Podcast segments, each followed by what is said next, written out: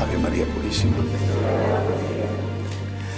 El Evangelio de San Juan es un evangelio escrito eh, después que los otros tres evangelios. Eh, no se sabe exactamente el momento en que se escribió, se calcula aproximadamente, y esto, repito, no hay ninguna certeza, de que es en el entorno, en el entorno de los años 80. Para ese momento San Pedro, San Pablo han muerto, la mayor parte de los apóstoles también. El primer apóstol martirizado fue Santiago Cebedeo, Santiago el Mayor. Eh, ya ha habido la persecución de, de, Nerón que ha causado tantas bajas, años 64 al 68, hasta que muere Nerón, se suicida antes de que le maten. Ha habido la sucesión de, de, de emperadores que vinieron a continuación, cuatro emperadores asesinados uno tras otro en un año. ¿no? Bueno, eh, es decir, el, el, el, imperio está en un, en un, tumulto. Y eh, San Juan, que según la tradición sufre martirio pero no muere, o sea, sufre tortura pero no llega a morir, San Juan tiene tiempo de meditar. Y por eso cuando escribe su Evangelio, eh, él no solamente cuenta lo que pasa, sino que intenta, eh, lo mismo que había hecho San Pablo con sus cartas, pero él lo hace eh, también en sus cartas, tiene dos cartas, él lo hace en el Evangelio, intenta explicar, enseñar. Por tanto, el Evangelio de San Juan es un Evangelio, mm, se llama considerar el Evangelio teológico. San Mateo mm, dice de forma muy concisa, esto es así. También San Mateo tiene una intención la intención del Evangelio de San Mateo es que aquellos judíos que estaban buscando, acercándose al cristianismo o que ya se habían hecho cristianos, eh, vieran a Jesús como la, el cumplimiento de las antiguas profecías. También tiene, por lo tanto, una intención. Y por eso va a contar cosas que apuntan eh, en, es, en ese sentido. Contar cosas no significa inventar cosas, sino que si tú tienes un, digamos, un armario, en verano sacas una ropa y en invierno sacas otra. ¿no? Eh, entonces, eh, eh, San Mateo lo que va a hacer es del armario contar aquellas cosas que interesan más o son más útiles al público que tiene delante.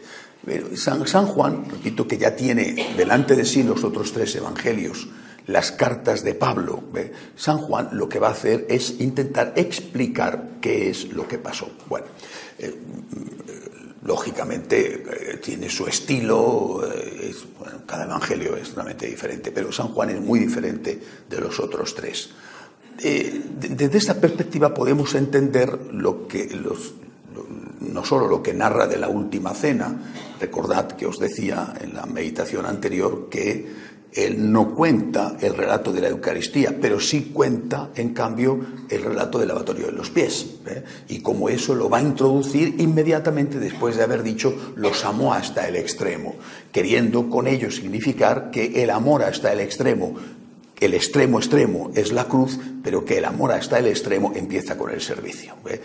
No, no, no, no, solo amas cuando das la vida, cosa que normalmente no nos sucede, ¿no? sino que amas cuando sirves. Servir ya es amar hasta el extremo. Cuanto más difícil el servicio, porque la persona es anciana, porque la persona es complicada, porque, por, por, porque no te apetece, porque tienes que perdonar, por lo que sea, más amor hasta el extremo es. Bien. Es decir, él, desde esa perspectiva de esta gente, eh, no le basta con saber lo que ocurrió, sino que tiene que entender qué es lo que ocurrió para escribir su Evangelio. Y va a dedicar nada menos que cuatro capítulos a lo que los estudiosos de la Biblia, evidentemente es una construcción artificial, lo que estudiosos de la Biblia denominan los discursos teológicos. Acabada la última cena, los otros evangelistas inmediatamente dicen, acabada la última cena, se va al huerto de los olivos el Señor a rezar, tiene lugar el prendimiento, etc. Bueno, él no, él, San Juan dice, él era testigo, estaba allí, acabada la última cena, el Señor hace una larga oración al Padre en voz alta. Eh, y él va a recoger el contenido de esa oración. estaban todos allí, estaba San Mateo allí, o San Mateo a lo mejor se había marchado a preparar algo en el huerto, eso no lo sabemos. O, por el contrario, a lo mejor a él aquello le impresionó tanto que lo recordaba y después con la ayuda del Espíritu Santo lo pudo recoger, sacándolo de su memoria y lo pudo contar. Bueno, en cualquier caso, estos cuatro evangelios, eh, eh, estos cuatro capítulos del Evangelio de San Juan son, yo creo que ahí llega eh, su, intención a la hora de escribir el Evangelio, su intención de enseñar llega a su plenitud. Es, es una verdadera cátedra de teología. Son muchos puntos, imposible verlos todos, ¿verdad? Una parte de, de ese discurso teológico, una parte, una pequeña parte, es lo que se denomina el testamento de Jesús. Naturalmente no es que Jesús hace un testamento, eso es, repito, son, son construcciones de los teólogos que lo llaman así, pero el Señor no es que dice que es un testamento, pero tiene un significado especial. Vamos a ver eh, si, me da tiempo por lo menos a presentar alguna de estas ideas. Por ejemplo, dentro de este gran discurso teológico, cabría la posibilidad de que lo hubiera dicho el Señor en otro momento y San Juan lo recuerda y lo coloca ahí, puede ser. Eh, está escribiendo el Evangelio más o menos 50 años después de los hechos, por tanto, cuando una cosa te impresiona mucho, 50 años, pues oye, lo recuerdas, ¿no? Creo que muchos de nosotros, que ya somos mayores, eh, San Juan debía de tener, eh, en el año 80, debía de tener más o menos 70 años o 65. Bueno, para la época era mucha edad. ¿eh? Pero bueno, 50 años, yo creo. Yo me acuerdo de cosas que a mí me pasaron cuando tenía 15 años, me acuerdo perfectamente. O sea, tampoco es que sea una cosa de, que él está recordando algo que ocurrió hace cinco siglos, porque hace cinco siglos ninguno de nosotros estaba vivo. Bueno, él está recordando cosas que a él le han pasado, de las cuales él ha sido testigo y que le han impresionado profundísimamente. Bien. E, e, este discurso del que me voy a referir ahora, esta parte del gran discurso teológico, eh, quizá el Señor a lo mejor lo dijo en otro momento, pero él lo sitúa aquí. Es el discurso de la vid y de los sarmientos. Muy conocido, ¿no? Yo soy la vid, vosotros sois los sarmientos, nadie puede dar frutos si no está unido a mí. San Juan pone este discurso en el momento solemne de la despedida del Señor, aún todavía en el cenáculo, justo antes de partir para el huerto de los olivos. Sin embargo, el capítulo anterior, como he dicho, el, gran discurso teológico tiene, ocupa cuatro capítulos del Evangelio, había terminado con la invitación apremiante de Jesús para salir ya hacia el destino final. En todo caso, el contexto en que está situado este fragmento es de despedida. Permaneced en mí y yo en vosotros, dice en un momento del discurso. Os he dicho esto para que mi gozo esté en vosotros y vuestro gozo sea colmado.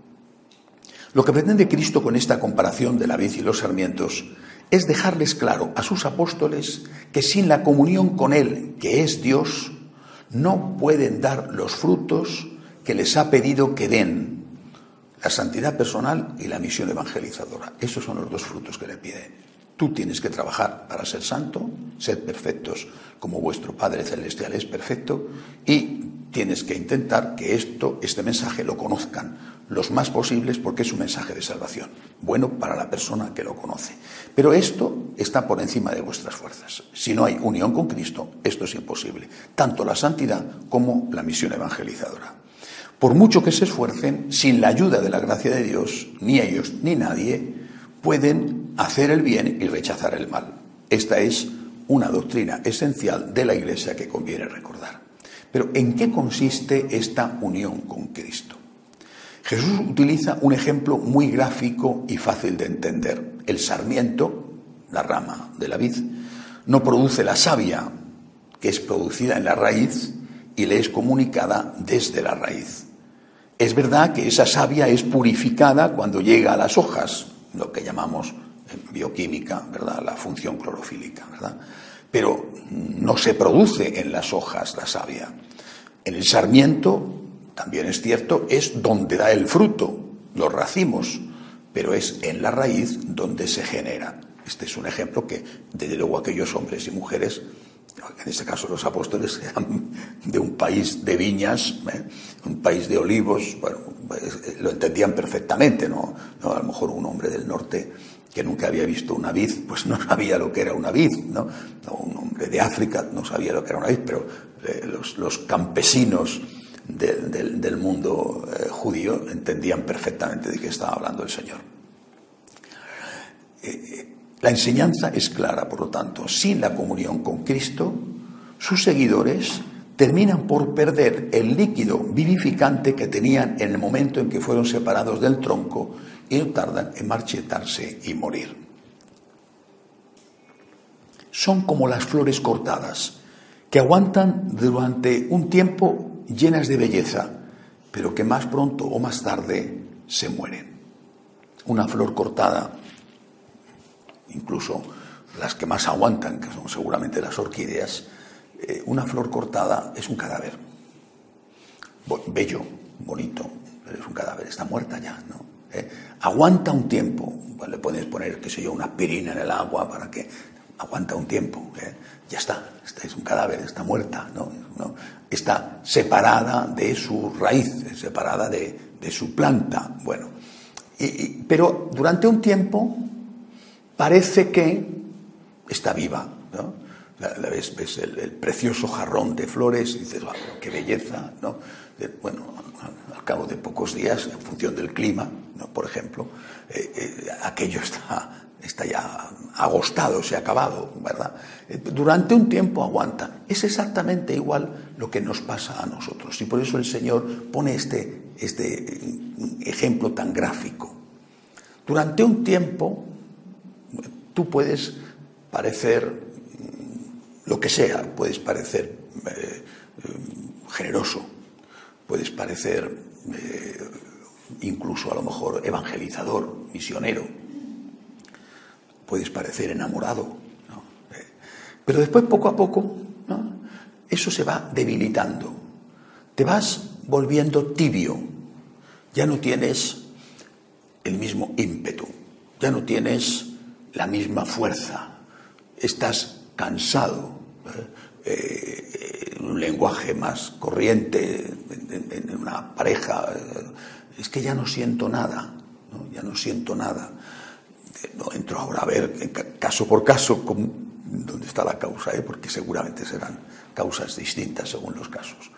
Pero ahí en el fondo hay algo, en el sentido de que hay algo que podamos decir que hay un común denominador, que indica que en un momento dado se rompió la comunicación entre el sarmiento y la vid, ¿eh? entre la bella flor y la planta que la generó. Se rompió la comunicación. Durante un tiempo parecía que quedaba todo igual. Y sin embargo, poco a poco, poco a poco, poco a poco, vino a menos. Eh, yo veo, por ejemplo, las iglesias protestantes. Las iglesias protestantes que se llaman históricas, así es como se las denomina, es decir, aquellas que fueron las primeras iglesias protestantes pues luteranos, calvinistas y, después los anglicanos. En algunos países tienen nombres distintos. Los calvinistas, por ejemplo, se llaman presbiterianos en Estados Unidos. Eh, bueno, los, anglicanos se llaman episcopalianos en Estados Unidos. Pues son las tres grandes iglesias protestantes históricas. Hay alguna más, menores. Durante un tiempo, seguramente eh, Enrique VIII después de cortar y destripar, por ejemplo, los cartujos los destripó, eh, porque se negaron a, renunciar a ser católicos. después de eso se impuso, eh, sin grandes dificultades, eh, se impuso como cabeza de la Iglesia. Y fue muy astuto, y él apenas introdujo cambios. Fue su hija Isabel I la que ya protestantiza la Iglesia de Inglaterra. Bueno, aparentemente eh, todo iba bien. Va pasando el tiempo y tú te das cuenta de que eso va a menos, a menos, a menos, a menos. ¿eh? Es decir, durante un tiempo el sarmiento parece vivo, la flor parece viva, pero bueno, una flor es una cosa muy frágil, ¿no? Eh, una iglesia tiene un patrimonio espiritual que, que, le hace resistir más tiempo. A veces se destruye más rápidamente, pero me acuerdo hace muchos años, yo era un joven sacerdote, la primera vez que yo fui a Nueva York para, para eh, intentar estudiar inglés. En fin, eso es un, algo que, Dios no me ha dotado para, para, estas cosas de los idiomas, sobre todo idiomas tan complicados, ¿verdad? ¿Eh? Donde, tú lees una cosa y la pronuncias y ahí en ese idioma tú lees una cosa y lo pronuncias al revés. Entonces es una cosa que te choca mucho, ¿no? Para nosotros que somos muy simples, ¿no? Bueno, pues la primera vez que fui, fui a visitar St. John de Diving, ¿no? San Juan el Divino, es la catedral episcopaliana, está en el oeste de Manhattan. Bueno, y, para mi sorpresa, dentro de la catedral, eh, un café, cafetería, dentro del templo, dentro, no en el atrio, una cosa, no, dentro de la iglesia, cafetería. Entonces, con las grandes fotos de eventos, eh, porque hacían representaciones de circo, un elefante, eh, payasos, saltibanquis, para atraer a la gente. Y hablo de esto que yo era un jovencísimo sacerdote, antes de empezar con los franciscanos de María. Pero es que he visto que en, la Catedral de Rochester, en, Inglaterra, ahora han puesto un minigolf. ¿eh? Y están las fotos del minigolf dentro de la Catedral de Rochester, en Inglaterra. Un bello, bellísimo templo gótico de la época en que eran católicos. Bueno, y ahora tienen golf. ¿Por qué? Porque como no va la gente, pues piensan que así va alguien y que a lo mejor poniendo golf, pues alguno va a fijarse en una vidriera y va a decir, ah, esto me emociona y va a empezar a ir a, a la liturgia yo creo que lo que tienen que reconocer es que no tienen dinero y que intentan sacar algunos fondos con el minigolf. Otra cosa no, no, me cabe en la cabeza. Es decir, durante un tiempo no pasa nada, pero poco a poco eso se va viniendo a menos, a menos, a menos, a menos.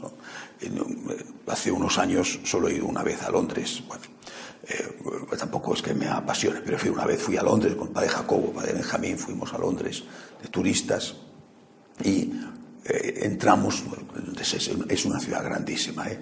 Eh, por supuesto entramos en San Pablo, la catedral anglicana, pero entramos en una iglesia gótica distinta de San Pablo, entramos en una iglesia gótica relativamente céntrica, preciosa por fuera, pequeña, pero bellísima, muy bonita. Entramos, gran sorpresa, era una iglesia que ejercía de iglesia, no una iglesia que la han vendido y ahora ejerce de quién sabe qué, no, no era una iglesia que ejercía de iglesia anglicana. Bueno, Gran sorpresa, el, casi todo era presbiterio, todo lleno de instrumentos musicales. Es decir, era un sitio donde daban conciertos, pero de rock. ¿eh? Entonces, bueno, eh, eh, ellos hacían su culto así, si es que eso se puede llamar culto. Bueno, es decir, si nosotros no estamos con Jesús, en una comunión permanente con Él, durante un tiempo, pues el cura hace cosas, ¿no? bueno, la iglesia hace cosas y están bien, son cosas buenas, pero poco a poco, poco a poco, ¿eh? repito, una flor se marchita a veces en un par de días y una iglesia tarda en marchitarse, ¿no? Pero, pero al final, ¿en qué he quedado? ¿no? Hace unos años eh, se produjo una situación que a mí me resultó paradójica, posiblemente para los alemanes no, pero a mí me resultó sorprendente la Iglesia luterana alemana eh, ha aceptado el sacerdocio femenino y ha aceptado la, homosexualidad y el lesbianismo y el matrimonio homosexual, bueno, o sea, todo y por su orden, ¿vale? Eh, entonces, la, presidenta de la Iglesia eh, luterana alemana en ese momento era una mujer. Era una, por lo tanto, una obispesa, obispa, como se le pueda llamar, no lo sé, era una obispa eh, eh, y era lesbiana estaba casada con una sacerdotisa. O sea, obispa casada con sacerdotisa en, la iglesia luterana alemana. Esto hablo ya de hace quizás 7, 8, 10 años. Bueno, esta obispa casada con, una sacerdotisa, la física toca en familia, ¿verdad? Bueno, bueno, pues esta obispa eh, tiene un accidente de tráfico. Nada grave, o, la pararon en la, policía para hacerle un control de alcoholemia total, bueno, lo que sea. Y dio un, positivo en, tasa de alcohol, pero bajísimo. O sea, la mujer se había tomado seguramente nada más que un par de cervecitas, cosa que en Alemania, oye, pues con lo bueno que están las cervezas, ¿verdad? Sobre todo si, si venía del festival del Oktoberfest en Baviera, pues era muy normal. Total, tenía una bajísima tasa de alcohol, muy por encima de lo permitido. Gran escándalo, gran escándalo. Tuvo que dimitir como presidenta de, la Iglesia Luterana Alemana porque tenía una pequeñísima tasa. Yo dije, qué barbaridad. O sea, están realmente filtrando el mosquito y tragándose el camello, ¿no? Es decir, oye, pues una cosa así, que a lo mejor a mujer porque está en una fiesta y no se ha dado cuenta y ha bebido un poquito de más, que nada, ¿eh? no era que iba borracha ni mucho menos, por eso tiene que dimitir, por el hecho de, ser mujer, lesbiana, casado con... Eh, por eso no, eso es normal. Es decir, la degeneración eh, es tremenda.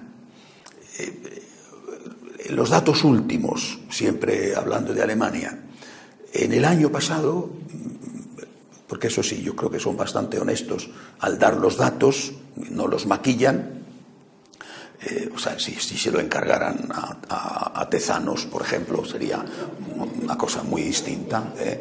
O sea, bueno, pero vamos, los alemanes no, no tienen aún Tezanos eh, para hacer las estadísticas, ¿no? Es gente mucho más seria. Bueno, pues los datos dicen que en el, en el año 2018 más de 200.000 luteranos alemanes han dejado la Iglesia luterana y 186.000 católicos han dejado la Iglesia católica. Es verdad que tienen ese sistema particular de que tienen que pagar impuesto extra, no es como aquí que el 0,7 te lo detraen de tus impuestos, pero de todas formas tienes que pagarlo, o a la Iglesia o al Estado, pero tú tienes que pagarlo igual. Allí es un impuesto extra, ¿vale? Pero esto es una cosa espantosa, ¿no? O sea, dos, pierden 200.000 al año. Eh, un poquito más los, protestantes todavía que los católicos, pierden 200.000 al año. Eh, están, eh, no, digo en la ruina económica, que también lógicamente les va a afectar, sino que están en la ruina moral. Pero ¿cómo no? ¿Cómo no? El camino de cortar con Cristo, el camino de decir, el Señor es el pasado, el Señor no es ya nuestra referencia. El Señor no es ya nuestro modelo de vida, ni su enseñanza, ni su comportamiento. Me tienen que condicionar, como mucho es un punto más de, de referencia, como mucho un punto más. ¿Eh? Eh, eso se paga, se paga, eso tiene un precio. Y esto es lo que el Señor quiso advertirles a sus discípulos justo en este momento solemne en que está terminando su magisterio. Bueno, nunca terminó su magisterio, porque después han venido las apariciones del Señor, pero su magisterio imaginó las siete palabras de Cristo en la cruz, ¿verdad? Pero ese magisterio, digamos, pacífico, ¿eh? su vida pública, aunque en ese momento solo los apóstoles le rodeaban, lo va a dedicar, lo último, a recordarles esto. Sin mí no podéis hacer nada si el sarmiento es arrancado de la vid, se seca. Y solamente da fruto cuando está unido a la vid, cuando está unido a mí. Esa comunión con Cristo está formada por dos ingredientes, el intelectual y el afectivo. Dado que Cristo es una persona y nosotros también, la comunión se lleva a cabo del mismo modo que la relación entre dos personas, con la salvedad de que en este caso una de ellas, Cristo, es una persona divina. Estar en comunión con alguien significa estar de acuerdo con ese alguien. Comulgar para nosotros es un sinónimo de recibir la Sagrada Eucaristía, ¿verdad? Pero también en el lenguaje vulgar decimos a veces comulgo con esta persona en tal cosa. Eh, como sinónimo de decir estoy de acuerdo con esta persona en tal cosa. Comulgo contigo en que eh, lo que sea, ¿no? Bueno, eh, en que el Real Madrid es el mejor equipo de fútbol del mundo, por ejemplo, ¿no? Comulgo contigo en esto, vale, vale. De cambio, no comulgo contigo en que lo que sea, es una forma de hablar, ¿no? Eh, estamos, empleamos ese verbo de comulgar en decir que estamos de acuerdo con una persona. Bueno, por lo tanto, estar en comunión con Cristo significa aceptar las enseñanzas de Cristo. Eh, además de eso, digo, estar en comunión con alguien significa estar de acuerdo con ese alguien y además estar en buenas relaciones con él. Esas buenas relaciones pueden ser más o menos intensas. Yo estoy en una buena relación con una persona, pero no es la misma relación que tengo con otra persona con la cual también estoy en buena relación. Es decir, va desde la amistad, desde la amistad hasta el amor. Pero tiene que darse al menos un mínimo para que haya una buena relación. Del mismo modo, la identificación intelectual tiene que implicar la aceptación de lo esencial, pues de lo contrario no se produce. Es decir, yo estoy en comunión con esta persona, en muchísimas cosas, pero hay este y este y este punto en que no estoy de acuerdo. Pero esos puntos en los que no estoy de acuerdo no son importantes.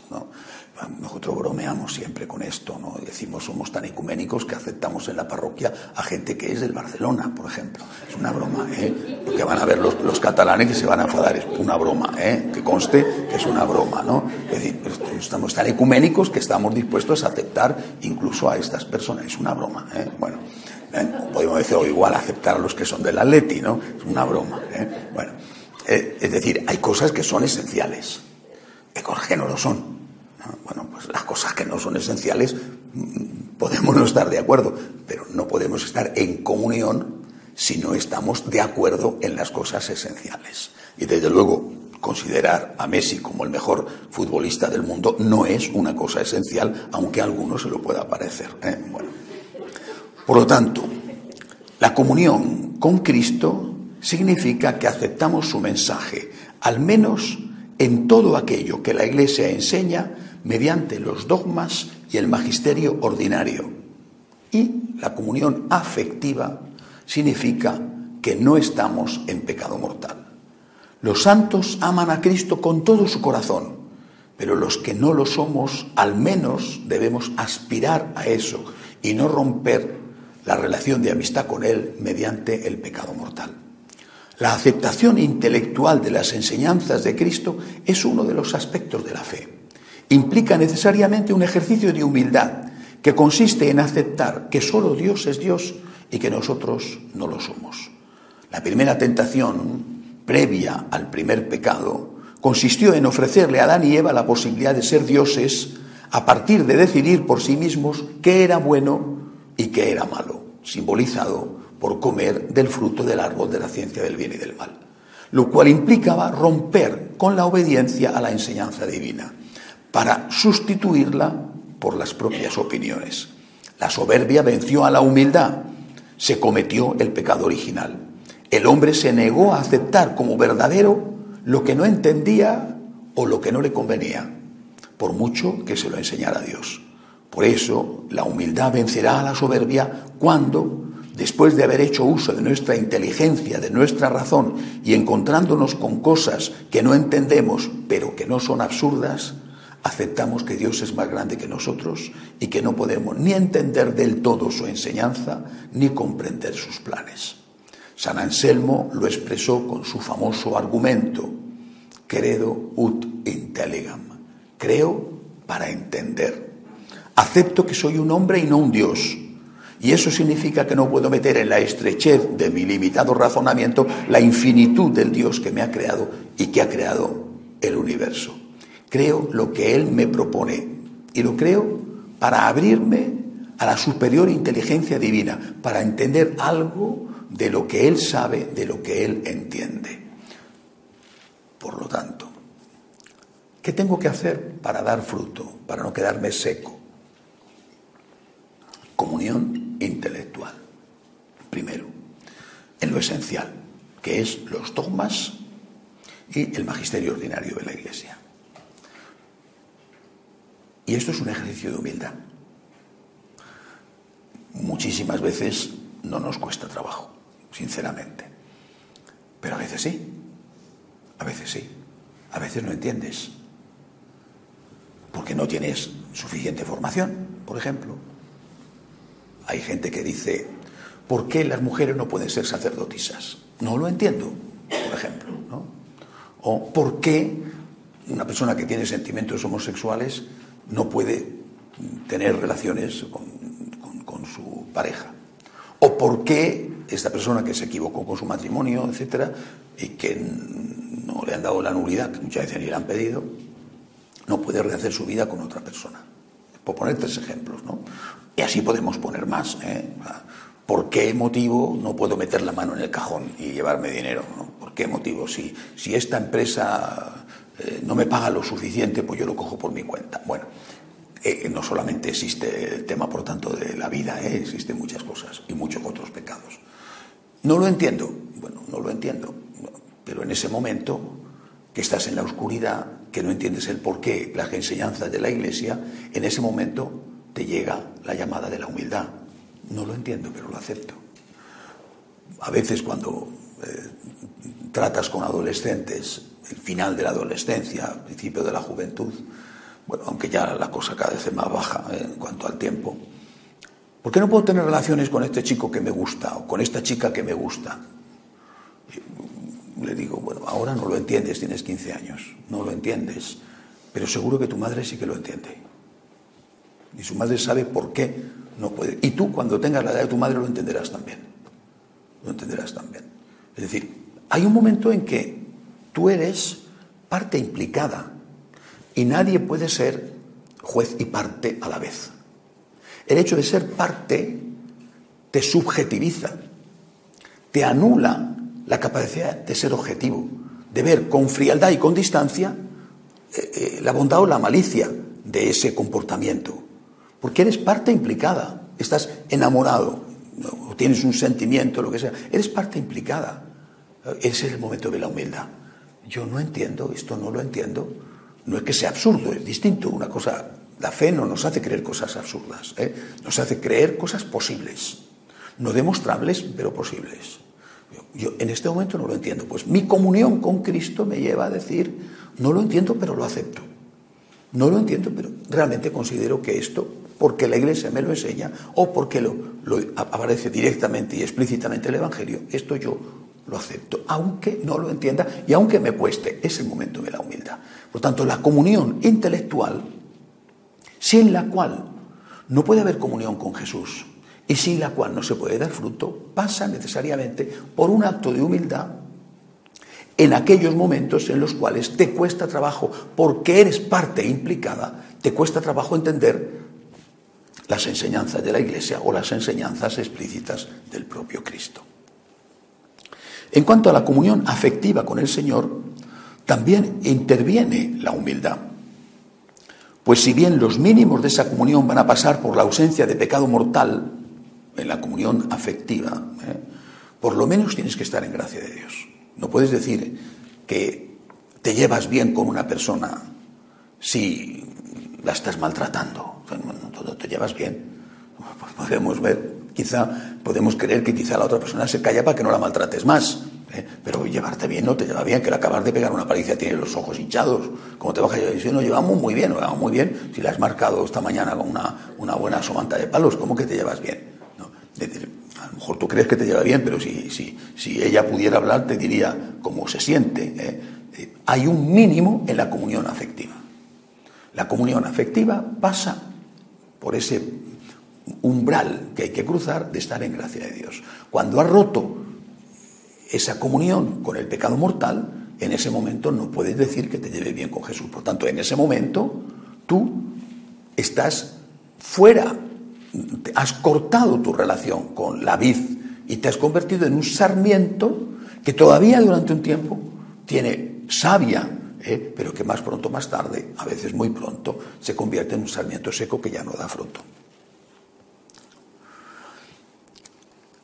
Repito, en cuanto a la comunión afectiva con el Señor, también interviene la humildad, pues si bien los mínimos de esa comunión van a pasar por la ausencia de pecado mortal, esta no es posible sino hay también unos mínimos de amor a Dios.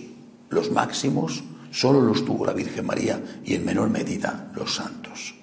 Ese amor al Señor tiene sus altibajos y también tiene sus tentaciones.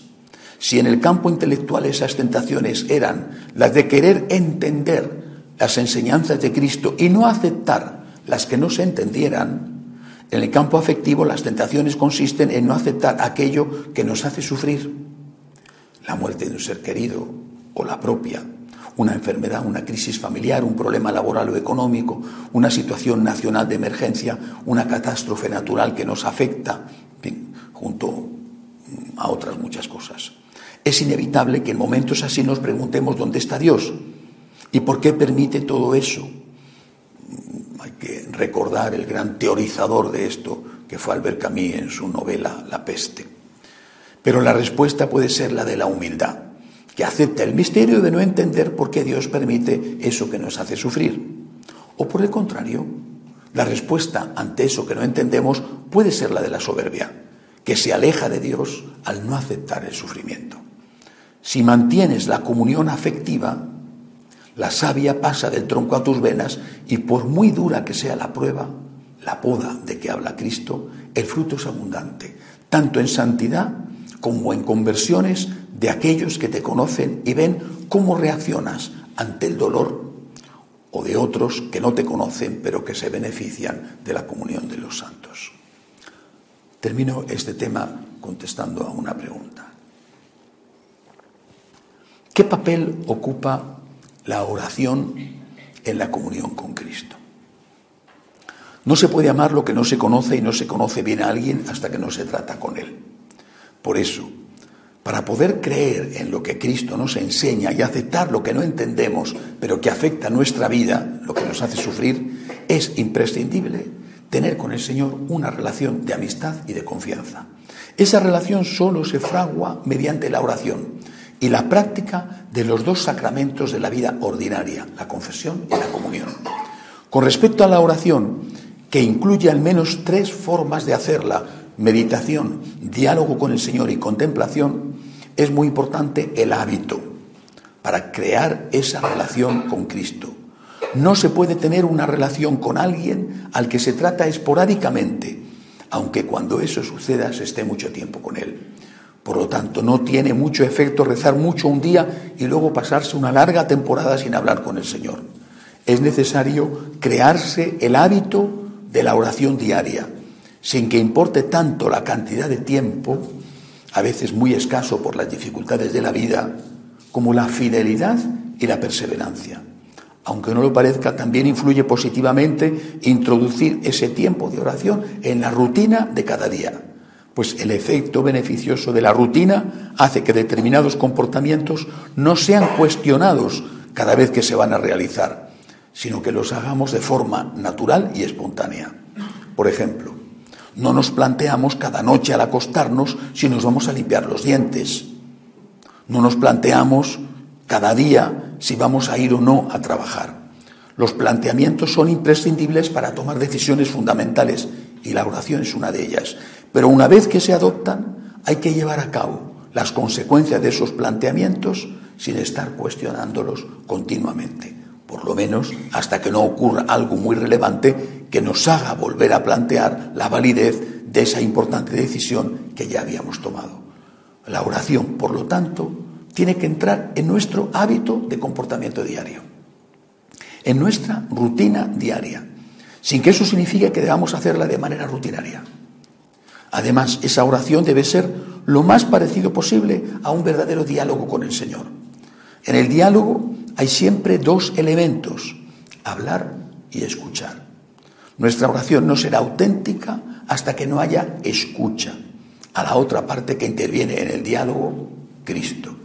Escuchar a Jesús es un ejercicio que puede resultar difícil al principio, pero que cuando se aprende a hacer se lleva a cabo con gran facilidad, pues ha aprendido a detectar la voz de Dios en la propia conciencia y a distinguirla de otras voces. San Juan dirá, hablando del buen pastor, cuando ha sacado todas las suyas va delante de ellas y las ovejas le siguen porque conocen su voz. Pero no seguirán a un extraño, sino que huirán de él porque no conocen la voz de los extraños.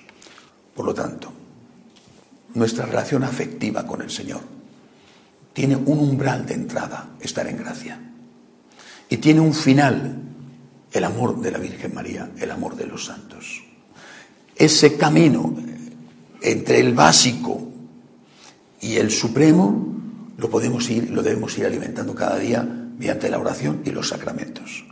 Ahora bien, esa oración no puede ser una oración de un día o una oración puntual. Tenemos que introducir en nuestra rutina diaria nuestra relación con el Señor. Al principio te puede costar, después se te vuelve imprescindible y ya no eres capaz de pasar el día sin rezar el rosario. Y si no lo haces, te falta algo. Ella, lo digo como sacerdote, te sientes mal. Si no puedes rezar las vísperas o no puedes rezar los laudes, te sientes mal, te falta algo. Has logrado introducirlo en tu rutina. Lo mismo que has introducido en tu rutina lavarte los dientes. No te planteas todas las noches como una opción fundamental. Hoy me lavo o no me lavo los dientes. A ver, y paso un rato pensando qué hago, qué no hago. No. Lo normal. Te vas a acostar, te lavas los dientes, ya está. Pues te vas a acostar, te lavas los dientes, haces tus oraciones. Lo has introducido en tu rutina. Es decir, tu relación con el Señor se alimenta todos los días y eso hace y permite que crezca esa relación con el Señor. Lo mismo la misa diaria. No es igual, lógicamente, porque la misa no depende de ti. La oración personal sí. Pero en la medida en que puedes, tienes tu rutina de misa. Qué bien, ya, ya, ya, ya entro en eso, ¿no? Eh, eh, es, para mí algo esencial. Y si un día no lo puedo hacer, noto que me falta algo. Oye, cosas muchísimo menos importantes se convierten en esenciales. A mí personalmente, por ejemplo, cuando no descanso un poco después de comer, eh, sí que noto que me falta algo. Y no tiene nada que ver la siesta con la Eucaristía. No hay comparación posible. Introduces en tu rutina unos elementos. En este caso, ese elemento esencial que es la oración y los sacramentos, igual por ejemplo la confesión, ¿eh? una vez al mes la confesión y si no lo haces, notas que te falta algo, no te falta que hayas cometido pecados mortales. Lo has introducido en tu rutina y hace que el sarmiento esté unido a la vid. Y entonces que ese sarmiento está fresco, está vivo, ¿eh? disfruta de la vida y es capaz de afrontar los problemas que le caen encima, ¿eh? las heladas o las sequías, y es capaz también de dar fruto. Hacemos un momento de oración en silencio.